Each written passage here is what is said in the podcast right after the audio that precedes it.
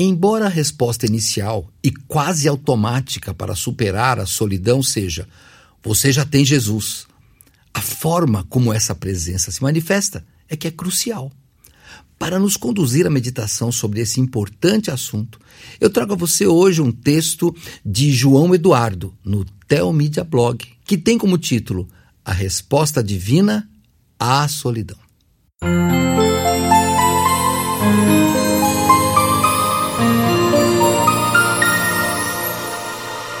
Uma frase comum que já ouvi de muitas pessoas é a seguinte: Eu tenho muito medo da solidão.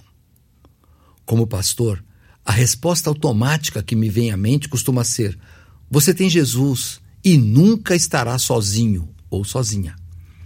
No entanto, compreendemos que a solução vai além desta fé em uma presença espiritual. Historicamente, alguns buscaram Deus isolando-se socialmente. No entanto, as Escrituras revelam que encontrar Deus está intrinsecamente ligado à nossa interação com o próximo. Amar ao próximo, como ensinado por Jesus, é vital para a plenitude da vida e restauração de nossa semelhança divina. A Escritura apresenta essa realidade já na igreja primitiva. E, de certa forma, essa é a realidade esperada no seio da Igreja de Cristo, onde habita a presença e o poder de Jesus Cristo. No livro de Atos, capítulo 2, no versos 42 a 47, fala um pouco dessa realidade e diz assim: E perseveravam na doutrina dos apóstolos e na comunhão, no partir do pão e nas orações. Em cada alma havia temor, e muitos prodígios e sinais eram feitos por intermédio dos apóstolos. Todos os que creram estavam juntos e tinham tudo em comum. Vendiam as suas propriedades e bens, distribuindo o produto entre todos, à medida que alguém tinha necessidade. Diariamente, perseveravam unânimes no templo, partindo pão de casa em casa e tomavam as suas refeições com alegria e singeleza de coração, louvando a Deus e contando com a simpatia de todo o povo. Enquanto isso, acrescentava-lhes o Senhor, dia a dia, os que iam sendo salvos. O relacionamento humano, para ser completo, requer não apenas emoções, mas também a presença física. Amar à distância é incompleto. Jesus exemplifica isso na parábola do bom samaritano. A proximidade física é crucial para a comunhão baseada num amor prático. A parábola é contada em meio a uma prova feita por um doutor da lei que questionou Jesus sobre como conseguir a vida eterna. Jesus pergunta-lhe o que dizia a lei e como ele a interpretava. Ele respondeu bem. A isto ele respondeu: Amarás o Senhor teu Deus de todo o teu coração, e de toda a tua alma, e de todas as tuas forças, e de todo o teu entendimento. E amarás o teu próximo como a ti mesmo, como está registrado no Evangelho de Lucas, capítulo 10, verso 27. Jesus observou que sua resposta estava correta e que, se fizesse isso, certamente viveria. O doutor da lei prossegue perguntando sobre quem seria o seu próximo, então, porque ele percebeu que não conseguiria amar a Deus e ao próximo de uma maneira perfeita. Em certo ponto da parábola, Jesus diz: certo samaritano que seguia o seu caminho passou-lhe perto e, vendo-o, compadeceu-se dele. E chegando-se, pensou-lhe os ferimentos, aplicando-lhes óleo e vinho e, colocando-o sobre seu próprio animal, levou-o para uma hospedaria e tratou dele. Lucas, capítulo 10, versos 33 e 34. Precisamos então do contato físico para termos nossas feridas curadas. Embora a resposta inicial para superar a solidão seja: Você tem Jesus? A forma como essa presença se manifesta é crucial. Paulo em sua carta aos Colossenses, destaca que a ressurreição com Cristo nos leva a uma nova perspectiva, onde as relações se transformam pelo amor ao próximo. Diz ele: Portanto, Se fostes ressuscitados juntamente com Cristo, buscai as coisas lá do alto, onde Cristo vive, assentado à direita de Deus. Pensai nas coisas lá do alto, não nas que são aqui da terra, porque morrestes, e a vossa vida está oculta juntamente com Cristo em Deus.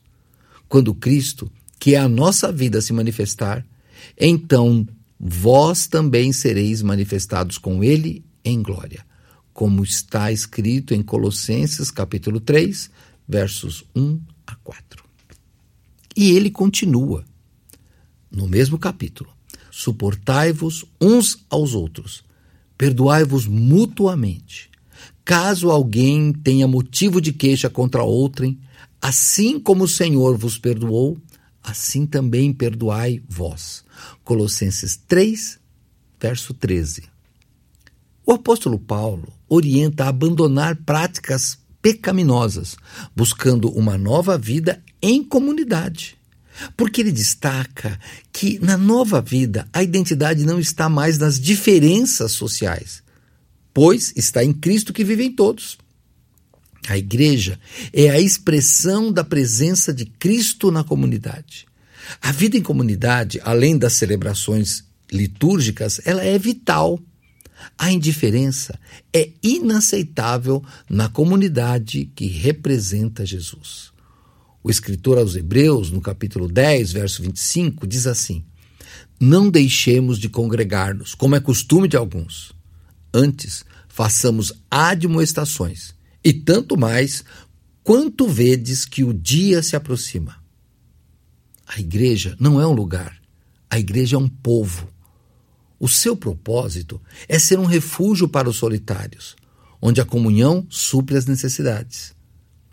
A promessa de Cristo de estar conosco é vivida na comunidade, onde vemos, ouvimos e sentimos a sua presença por meio dos irmãos.